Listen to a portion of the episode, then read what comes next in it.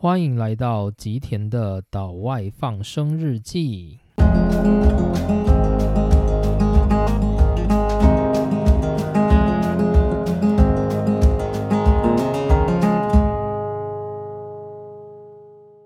大家好，今天要来跟大家聊一个主题，叫做“活在当下”。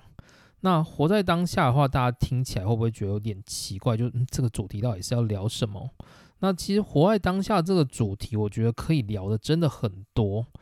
而且活在当下这个主题，其实最近也非常非常的红，应该说也没有说很红啦。我觉得活在当下这个议题呢，就是我感觉它最近有点慢慢的被。端到台面上来了，那这个感觉是有点像是说，现在有一些电视节目啊，或者是电影，或者是漫画、戏剧等等的，就是不断的在把活在当下的这一件事情把它端出来，只是端看就是大家有没有发现这一件事情而已。所以我觉得活在当下这个议题，就其实已经在最近开始慢慢变得就是。比较受到重视。那在过去，其实我觉得活在当下这议题没有很明显，但是最近的话，我是感受到越来越明显。那我在这里举两个我觉得很浅显易懂，而且非常大众化的例子。第一个是，就是最近上映的一部，就是皮克斯的动画，叫做《灵魂急转弯》嘛。就这一部戏很红嘛，就是其实很多很多的 podcast 或者是 YouTube 还是电视节目都有在讨论。那这一部呢，它的一个很重要的重点就是活在当下。我觉得它应该是。很明显，就是强调的想要让大家知道活在当下的重要。那它里面就是有一个要准备投胎的灵魂二十二号嘛，就是里面一个很重要的主角。那就是在投胎之前呢，就是大家都要寻找自己的火花，但是二十二号他就是没有火花，他找不到。然后男主角就是用尽各种方法让他去找到火花，他都找不到那个火花，就是。对很多人来说，他生命中的火花可能就是他很会做什么事情。比如说，他很想要弹钢琴，他想要成为钢琴手，所以钢琴就好像是他的火花。或者有些人想要当医生，想要救人，觉得救人当医生就是他的火花。但是灵魂二十二号就是他没有这种感觉，他他不管做什么任何事情，他都觉得说这都不是我的火花，就是他一点都不觉得有什么特定的事会成为他人生的火花。而他最后发现了他的火花收集到了，这个火花是什么？就是他到人间的时候，他感受到的各种一花一草微小的变化，各种人与人之间交错那种短暂的，就是相互接触的温暖。他是在这种。过程当中感受到了，他觉得人生是美好的。那也因为就是他对当下的那种感受，让他最终就是获得了可以投胎的证明。那他也顺利的去投胎了。所以这部戏它明显的就是要告诉你说，活在当下很重要。可是还蛮好笑，就是既然这部戏他想要讲说，活在当下是一个可以让你的人生重拾热情的一个方法。那过去那些就是选择了自己。擅长的领域而投胎的人，他所选的那些火花真的是正确的火花吗？就是就是，我觉得投胎先修班的这个标准还蛮不一的。不过这算是题外话啦。总之，这部戏它就是明显的要告诉你活在当下的那个重要性，就是去感受生命中的那种一草一木的变化，就是它是让你感受到人生美好的一个很重要的因素。那这个以外呢，我在讲另外一个最近也很有名这部这一部作品，就是最近才刚结束，就是《晋级的巨人》，然后也获得大家的讨论。那我这里没有要谈就是结局是什么，就是我只是要讲这里面有一个很重要的人物，就是阿尔敏。那阿尔敏呢，就是。就是我，其实我本来也不太感受到这件事情，是我后来看了某一个评论之后，我忽然发现，哎，好像真的是这样子。就是，而作者他也有刻意一直要带出来，就是阿尔敏他是这一部戏里面就是最强的一个人，他是这部戏里面唯一一个努力的活在当下的人。那网友提到，就是里面最明显的一个例子是什么呢？就是当大家就是把那个帕拉迪岛的所有巨人都驱逐之后。就是兵长带了一群调查兵团的人前往大海嘛。他们在看到大海的时候，就是很开心的在玩啊。那但是艾伦他非常的难过嘛？为什么？他就是说，真正的敌人在海的外面。我们都以为看到大海就是自由，其实没有，大海的后面是敌人。就是爱莲，他有讲这样的话。那当时大家看到这边，一定都是觉得对啊，对啊，就是外面那些敌人才会害他们过这么惨，所以大家应该会蛮有同感的。可是呢，就是阿尔米那时候在做什么事？他捡起了一个贝壳，然后他就看着那个贝壳。所以这个意思是什么？就是。对于爱莲而言，他其实还是不断的把眼睛放在外面。他明明已经解决了一件事情，但是他却又看着下一件事情，所以他人生就是不断在追逐他还没有完成的事情。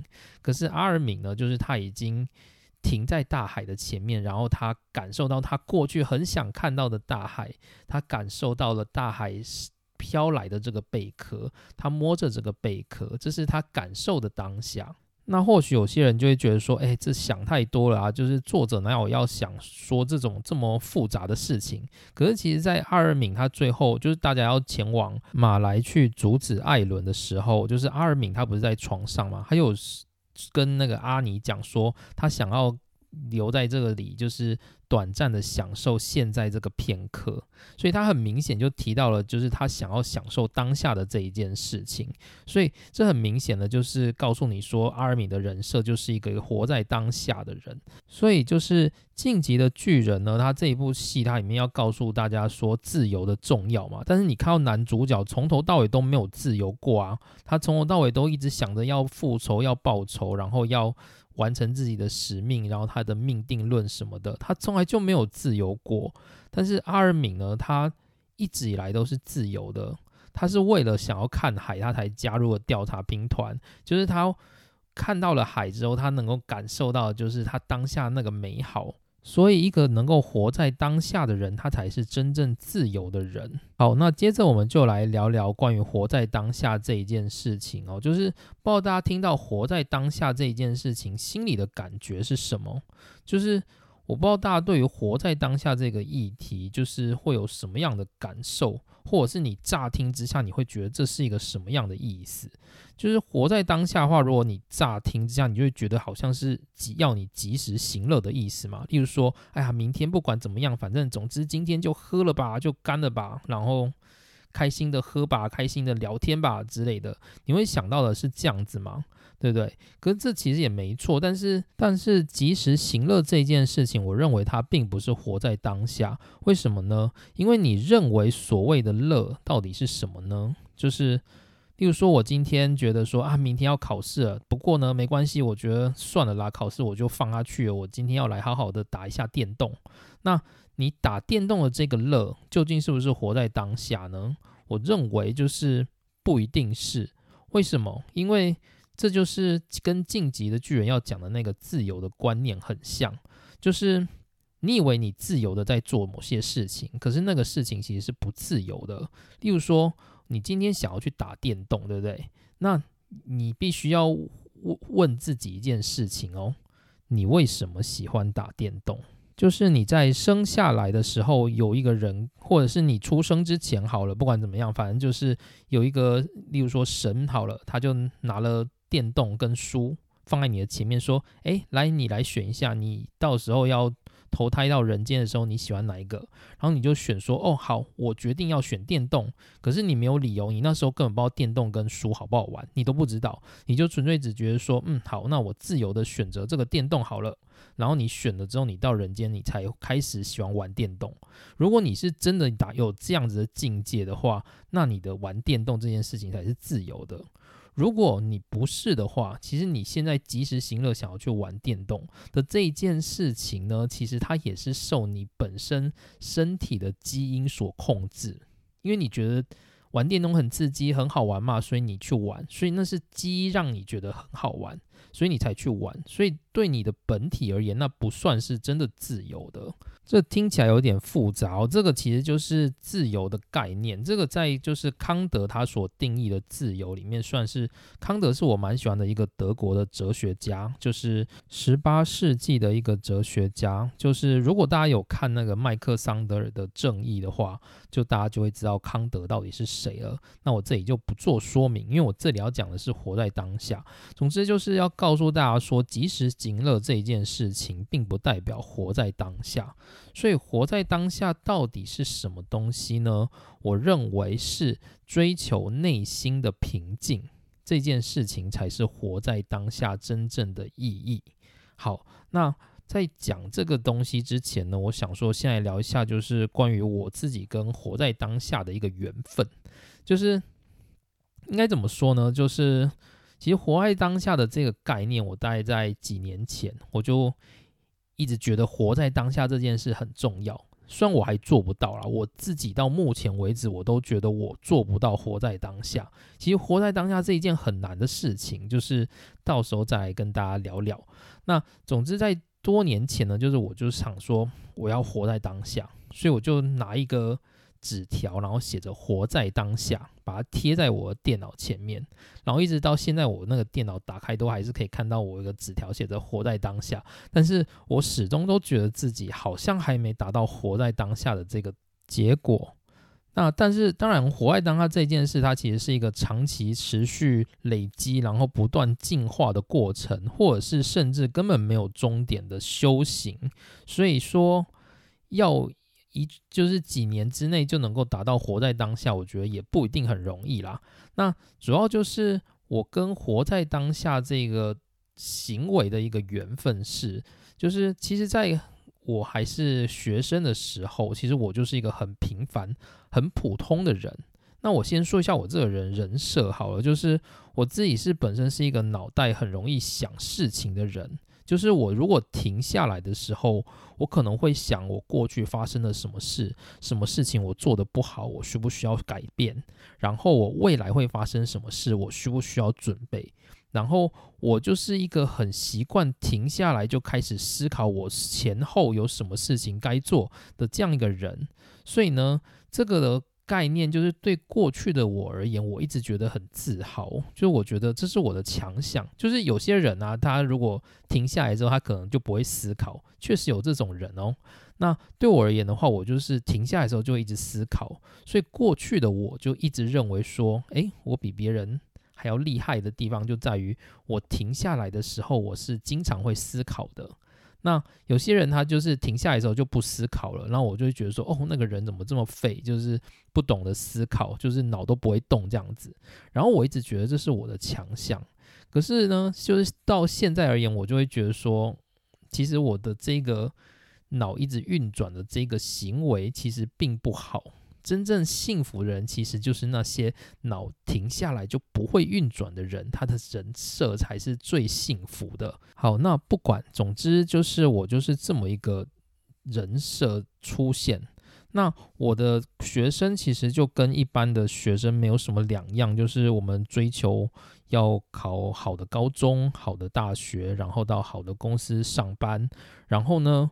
我也是就这样子很努力的，一直朝着我的目标前进，要好高中、好大学，然后变成进入好的公司，然后获得好的名声，然后我一直努力去做，然后在过去的那些日子里面，就是就算我大学毕业之后、研究所毕业之后，我到就是公司去上班，我都觉得说这没有什么问题，我就是。努力的朝着我的目标前进，然后让我自己社会地位越来越高，然后钱越来越多，或者是我学会很多的语言，学会很多的才艺，然后就是让他人觉得说，哎，我的人生真是一个人人倾羡的人生啊之类的。就是我在过去的时候，常常是用这样子的心态在面对世界。那在那段日子，我的心态都会觉得说，就是呃，我自己就是一个很厉害的人，就是。我有办法能够自己完成所有的事情，我的事业很好，感情生活也很顺遂，就是我觉得我的人生就是要一路朝着这种就是无限成长的方向前进着。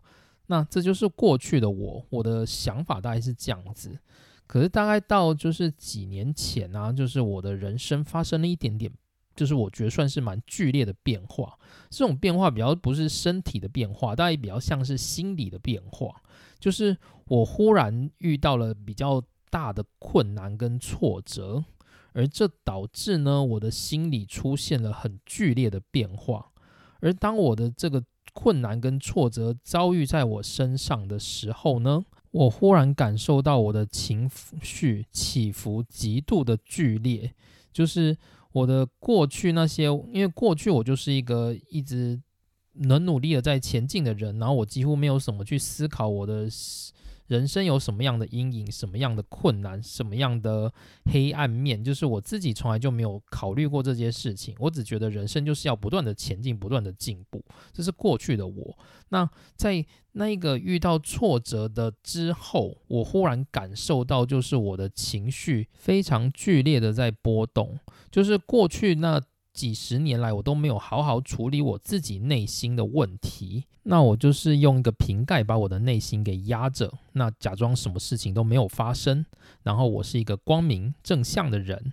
但是呢，在发生那一件剧烈的事情、剧烈的困难之后，我的振膜瓶盖就好像被拔掉了一样。那一瞬间，就是我内心那些过去所积压没有解决的问题，就很像是这种你开香槟的时候那种。香槟剧烈的喷出来，然后一直涌出来，在你的内心的那种感觉，就是你会不断的处于那种极度的焦虑、自责、混乱，然后恐惧的那种状态里面。就是这个，就是那个时候的我。然后那时候呢，我第一次感受到说，哎，原来我一点都不认识我自己。就是我一直以为我自己就是一个我自己。过去所想象那个好像光明正向的人，但是其实我内心有非常非常多，就是我完全忽略不去理会的东西，而那些东西它正在反扑。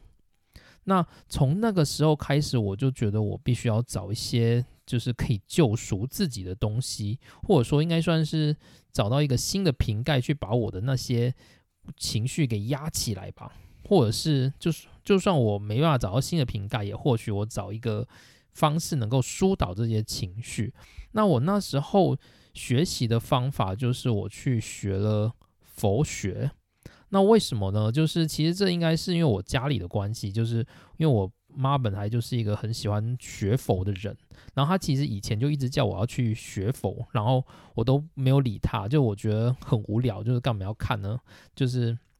我以前也是这样子想，但是其实我跟别人比较不一样的地方是我比较不会排斥。那第一点是因为我对于知识还蛮有兴趣的，然后第二个就是我知道佛学它也类似一个哲学，其实我并不是真的那么排斥，只是我觉得在念佛之前，我觉得我好像应该先念一些更积极的东西。佛学这种很像隐士在学的东西，就是应该等我老了再来学。就我以前是这个心态。那但是因为在那个状态之下，我就觉得说啊，那我来学学看佛学好了，就是看看佛学在聊什么。就是他或因为佛学你大家都知道嘛，就是他就是在讲看空，就是要你放下。所以我在想说看一看，就是佛学的一些观念，不知道会不会对于自己能够把自己的情绪处理，就是变得更有帮助。所以就是我就开始学习了佛学。然后那时候呢，就是我有去报名了，就是。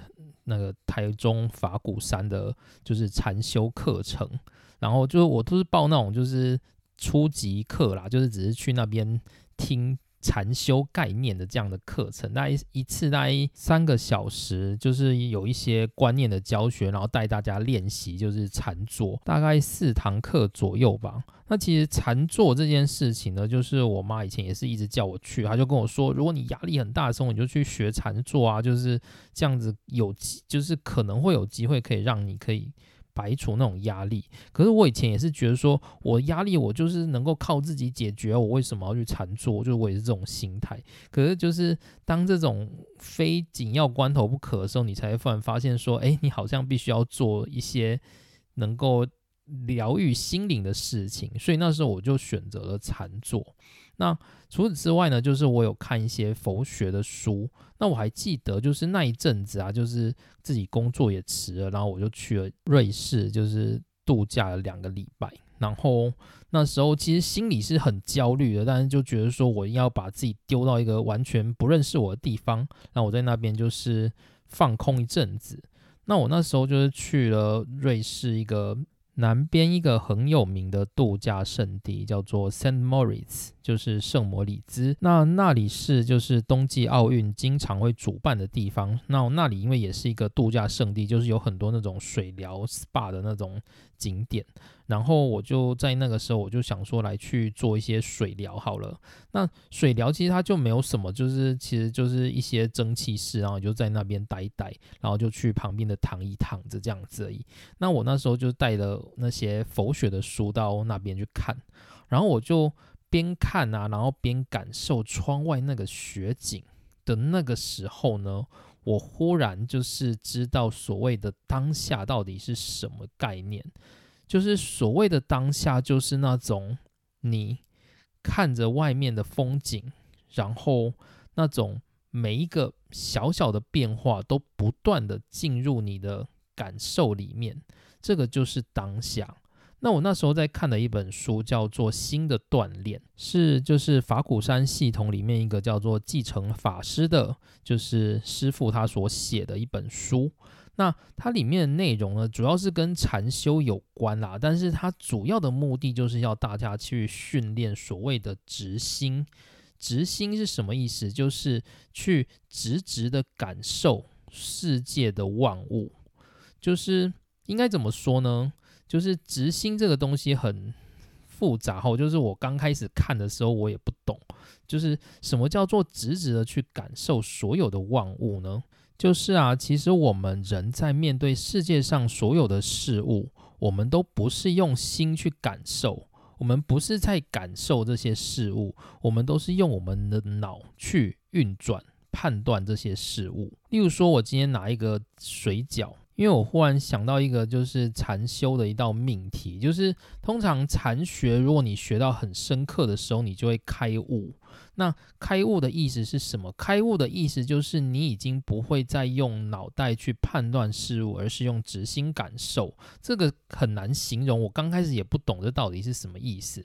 那这个概念其实就是说，例如说今天那个很多弟子在学禅修，那今天师傅他想要去判断这个弟子他有没有开悟，然后他就拿了一个水饺给他，然后他就问他说：“请问一下，水饺在哪里？”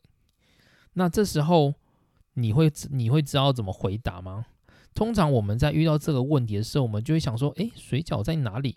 嗯，可能在筷子上吧，还是在盘子上，还是在厨房里？就是你会有各种小剧场在脑里面运转，对不对？就是这是我们一般人的场景。然后你会最后选择一个你觉得可能是对的答案，然后你会回答说：呃，水饺在筷子上。好。可是，当你这样讲的时候，其实就是师傅就知道你没有开悟了。为什么？因为你不是直心的在感受水饺在哪里，就是你只是觉得判断起来水饺应该在那筷子上，所以你回答了在筷子上。但是如果是一个他已经是直心在感受万物的人，他是不会这样子的回答。那至于一个直心的人，他会怎么回答呢？其实我不是很确定。就是我有看过那个。答案那个答案的回答是：如果你今天是直心的人，你会马上就说哦，水饺就在这啊，然后你就把它吃进去。但是我不知道，就是这个代表什么意思？就是应该说，我还没有达到那个直心的状态，所以我还没有办法体会就是这个答案的意义。但是我自己的想法是。他的答案的目的是为了让你，就是今天你遇到一个问题的时候，你的脑不要动，你直接凭感受就能够说出答案。这个就是执行，就是我心心里所想的那个执行，应该是这样子的一个状态。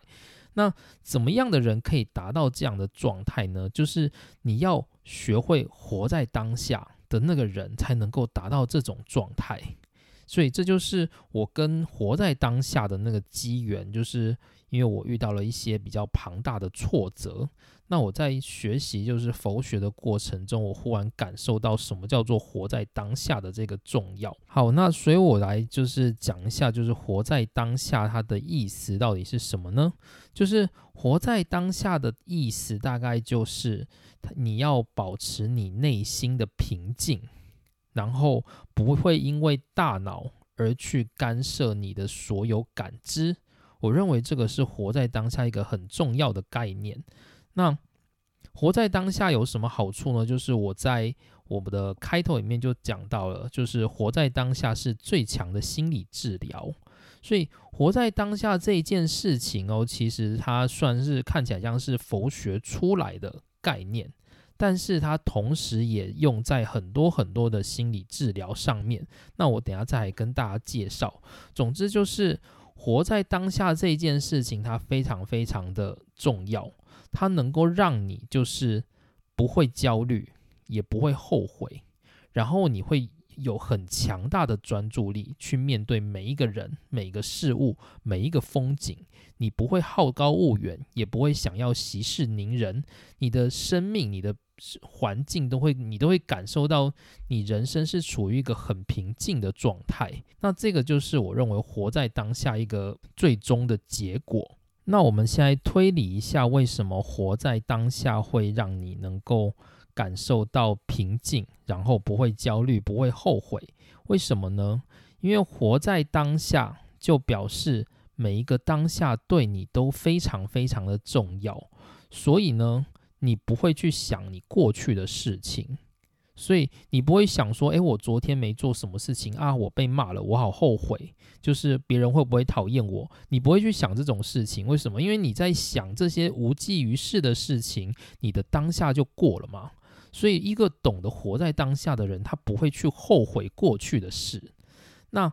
活在当下的人，他也不会去烦恼未来的事，他不会想说，诶，我下个礼拜就是要交的报告怎么办？就是我还没做完，会不会开天窗？那开天窗的话，别人会不会笑我？他也不会想这种事。为什么？因为想了这些事情，当下就过了。所以，一个活在当下的人，他不会想过去，也不会想未来。就是在佛学里面，这个概念叫做攀缘，就是。你不要攀缘过去，也不要去执着未来，就是你就是你，你就是当下的这个你。过去的你，它不是真的是你；未来的你，也不是现在的你。所以你就是你，你就是这个当下。那如果你懂得活在当下的话，你会比较不容易与人起争执。为什么呢？因为现代人都很忙嘛，就是你可能每天都有大大小小的事情要做，然后你忙到不可开交。那今天有人来找你讨论的事情，有时候你会觉得说，哦，他如果来找我讨论，然后他问我一些笨蛋问题的话，是不是就耽误我下班时间了？你会有很多这种剧场跟烦恼在你的心里，所以有时候那些人来回来问你的时候，你就会非常随性随便的想要把他打发掉，或者是尽可能从他的那个。就是话语中去找出一些破绽，然后要他回去再好好思考思考，这样子就是你会想尽各种方法想要去把人家打发。可是当你在做这种事情的时候，其实你就已经没有在尊重对方了嘛，对不对？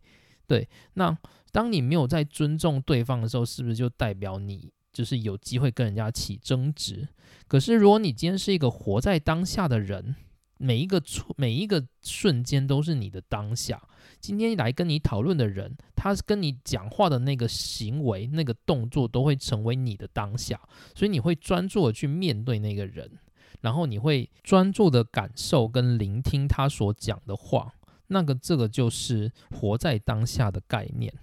那为什么就是活在当下这件事情这么重要呢？就是应该说。现代的社会啊，就是它变化真的太快，就是我们的社会，就是你已经没有办法想象它是以什么样的速度在运转。就是我们十年前所用的东西，在十年后它可能很快就已经不存在，或者是又换一波，就是功能完全不一样的东西。然后，因为现在的资讯实在是太发达了，你可以接收到的资讯太多，所以变成说就是。我们的社会就会鼓吹说，大家要尽可能的学习，努力的学习。你如果不接受更多的资讯的话，你就会输人。因为像网络这么方便嘛，所以每个人都可以用网络啊。那所以你不好好善用网络去学习的话，是不是你很快就会输给别人了呢？就是有这种感觉。所以你每天要接收到的新资讯实在是太多了。你要工作的事，然后你下班的时候还有你想要学的东西，然后你有学校的课业，或者是。那社会鼓吹你要多关注时事，然后成为一个社会公民，但是你也有自己想要做的一些休闲娱乐，或者是想要看的电影、想要看的动画。可是因为你的时间已经很少了，然后你想做的事已经多到不行的时候，你的大脑就会跟不上你的这些时代的变化。所以这个时候文明病就会出现，你可能就是会造成你有很严重的躁郁，或者是焦虑，或者是忧郁的症状。这些都是因为我们的大脑已经跟不上时代的变化。所以说，活在当下就成了一个很重要的治疗方案。那活在当下的这个治疗方案要怎么进行呢？应该说，如果你去。看一些，如果你有心理疾病的话，然后你可能会去看医生，或者是你会看书，然后看看有什么治疗的方向。那最终的治疗法其实都不外乎就是正念。正念是什么意思呢？它就是要你去培养你的专注力。那正念它是什么意思呢？其实就是静坐啦。所以就跟我们等一下要提到的冥想。或者是禅修都是同一个东西，只是在西方的心理治疗里面，它叫做正念。那正念的实际操作是什么呢？就是它就是希望你静坐，找一个舒适的动作，然后坐好，盘腿坐着，然后接着呢，你闭上眼睛，开始想远方有一个海平面，然后海平面上面有一这个船。那个船呢，轻飘飘的浮在海上，就是他就要你去想这种情景，然后你透过在想这个情境的时候，你的脑会专注在描绘你眼前的那个景象，你会忘记你身体的那种不适感，你会专注在你眼前的那个活动上面，所以这个就是正念。然后这个正念呢，通常会用在心理治疗上面。就是如果你的心理治疗是除了你忧郁症可能是吃药以外，还会希望你就是能够透过这种比较健康的正念的方式来治疗你的焦虑症状或者是忧郁症状。所以说正念它就是西方它所培养的一个。呃，就是治疗方式，心理治疗方式。那它主要的目的就是要训练你的专注力，也就是要训练你有活在当下的能力。那正念这件事情啊，它其实就是已经经过删减再删减的印度哲学理念。就是正念的话，它就是来自于印度的冥想，也就是我们现在冥想其实蛮多人会做的，就是它就是。也是类似一样的动作，它只是换一个名字而已，它叫做冥想。那冥想的主要来源是来自于过去进印度的瑜伽。那瑜伽的话，它其实呢不是我们现在那种柔软操的那种感觉，它其实就是一个宗教。那瑜伽有一个很重要的概念，就是要你去做冥想。那冥想的动作就是要你去培养你的专注力，只是他的心态跟正念不太一样。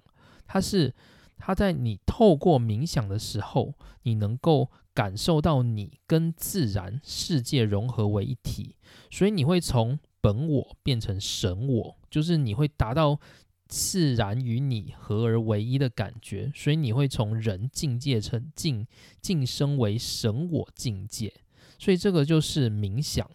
那冥想的话，它就是也是在培养你感受大自然的能力。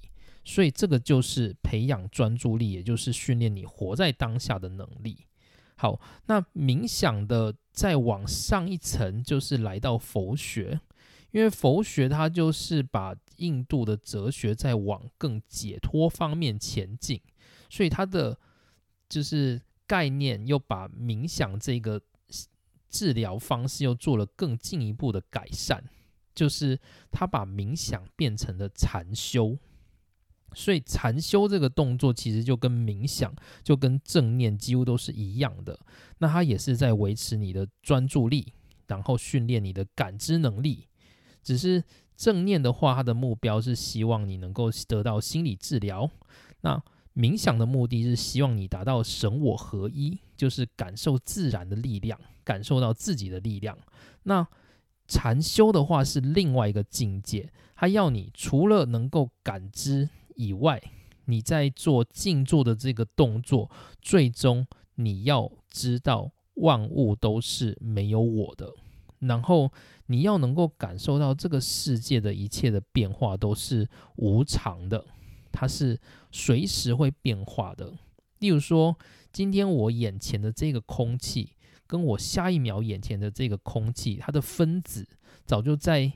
这一秒内变化了数千次了，但这是有点点太玄了，就是你可能感受不到那个境界。但是我相信，如果有一些人他是真的已经达到内心很近、很近、很近的时候，他是真的能够感受到这种非常非常细微的变化的。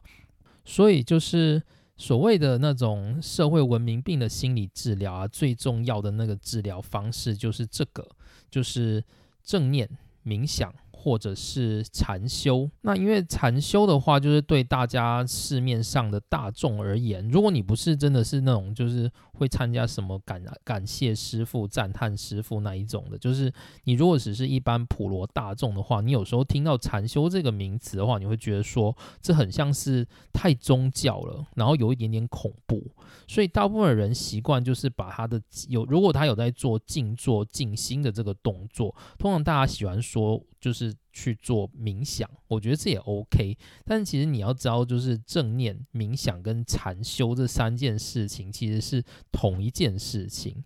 那在英文的话，这三个其实并没有分别，这三个的英文都是一样的，就叫做 meditation。所以这三个其实在西方的眼光看起来都是差不多的，只是对我们自己在文字上的感知可能会有点不一样。那总之，这三个它就是主要是在训练你活在当下。那当你学会活在当下，你才能够感知到你内心的平静。那你感知到你内心的平静的时候，你才能够对于你的幸福感有所提升。这个就是活在当下给我们一个很重要的概念。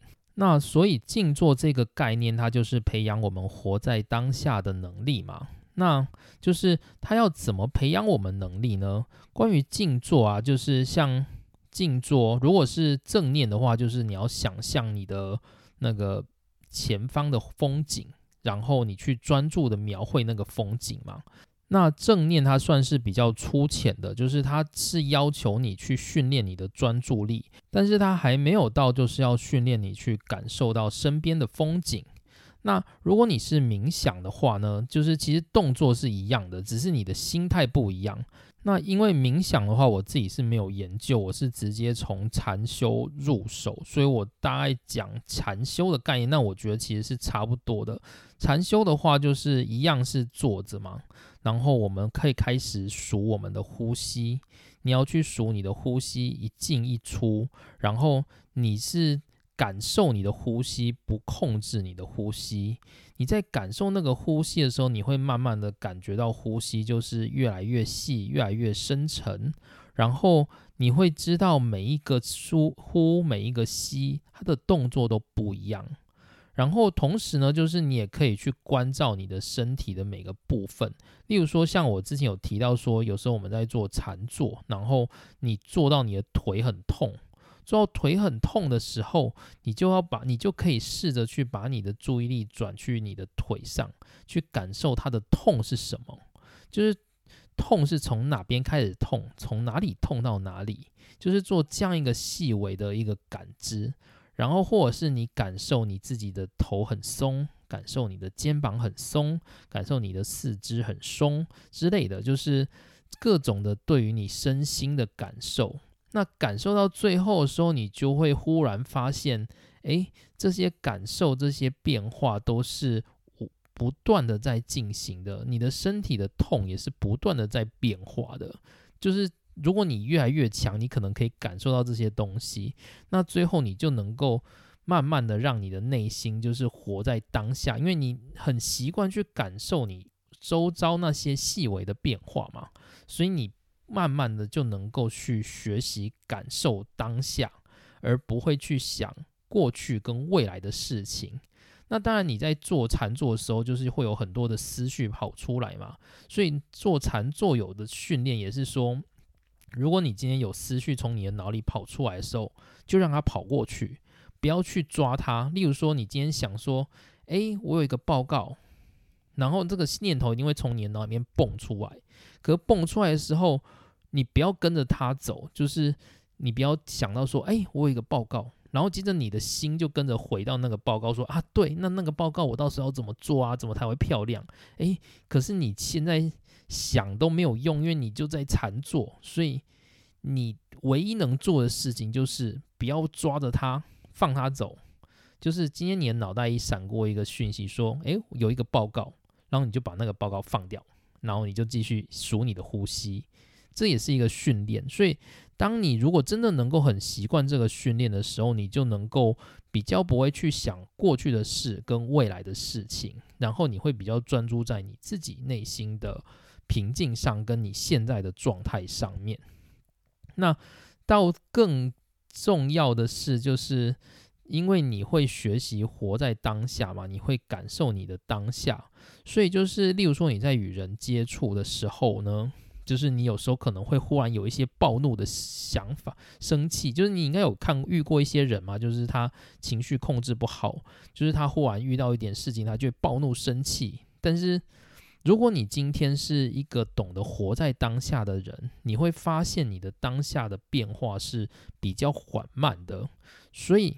例如说，你今天忽然有一个想要动怒的心情出现的时候，其实你是会感受得到的。所以你能够在你动怒之前，先感受到你的动怒，然后问自己为什么要动怒，然后去把你的动怒跟你的情绪就是调和回来。所以这也是那种就是活在当下一个很重要的成果。那我自己的话，目前是还没有达到这种成果啊。但是就是我觉得这也是一个很值得去学习的地方。就是如果你能够真的学会活在当下的话，就是你会比较不容易焦虑。遇到各种问题的时候，你都会觉得就是还好，因为当下的我还是安全的，那我就安全了。就是你的人生的幸福感会高很多。所以像我。之前有提到那个所谓的阴然我跟实然我的这一件事情，如果你能够活在当下的话，你的阴然我跟实然我就会合而为一，因为你不会有任任何那种想法从你的头里面跑出来嘛，所以你自然就不会有想法的冲突跑出来，那自然而然就是你就会维持是一个比较平静的状态，所以就是。活在当下这件事情，它是一个很重要的心理治疗。那就是有些人会觉得说，就是禅坐很烦啊，就是要每天一直坐着。对我也觉得很烦，所以我其实也没有每天在做，所以我到现在还没有学会活在当下这件事情。但是就是有一些其他方法也可以提供给各位，就是因为它是。佛学的方法嘛，所以就是如果你去参加一些佛学营的话，他可能会教你这些方法。但是因为如果你对佛教宗教不一定有兴趣的话，是你可以自己做做看。例如说吃饭的时候，你可不可以学的感受当下？就是应该可以吧？通常我们吃饭的时候会干嘛？就是我们会吃饭，然后嘞。我们会配电视嘛，对不对？因为什么？因为就是吃饭要看电视、看剧来爽啊，对不对？或者是你会跟人家聊天，边聊边吃嘛，就是不边吃边聊，就是不边吃边看剧，不边吃边看新闻，你就会觉得好像不太对劲，吃饭好无聊，对不对？可是当你在做这件事情的时候，其实你就没有活在当下了哦。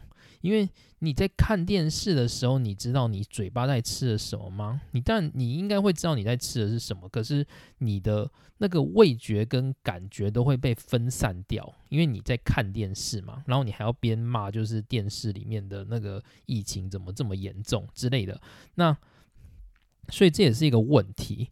所以说，如何培养活在当下？你吃饭的时候，试着不要做任何事情，就是专心的吃饭。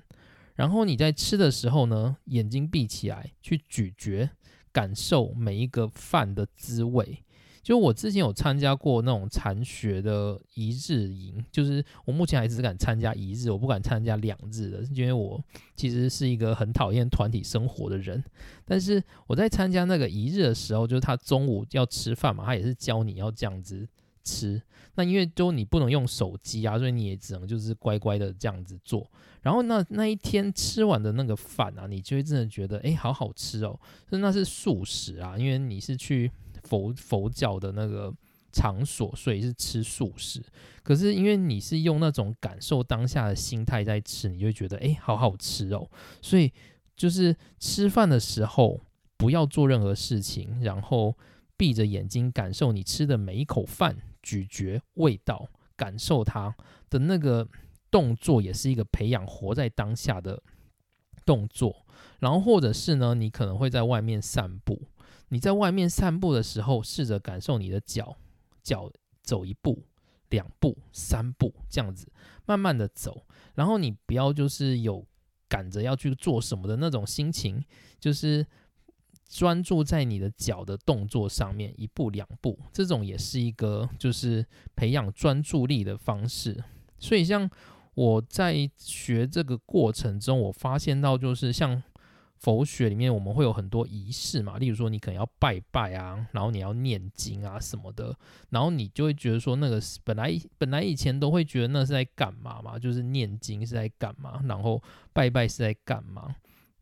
但是呢，就是其实这种东西啊，对我目前的感受上，我觉得这些东西都是在培养专注力。例如说你今天在拜拜的时候，你就是专注的拿着那个香。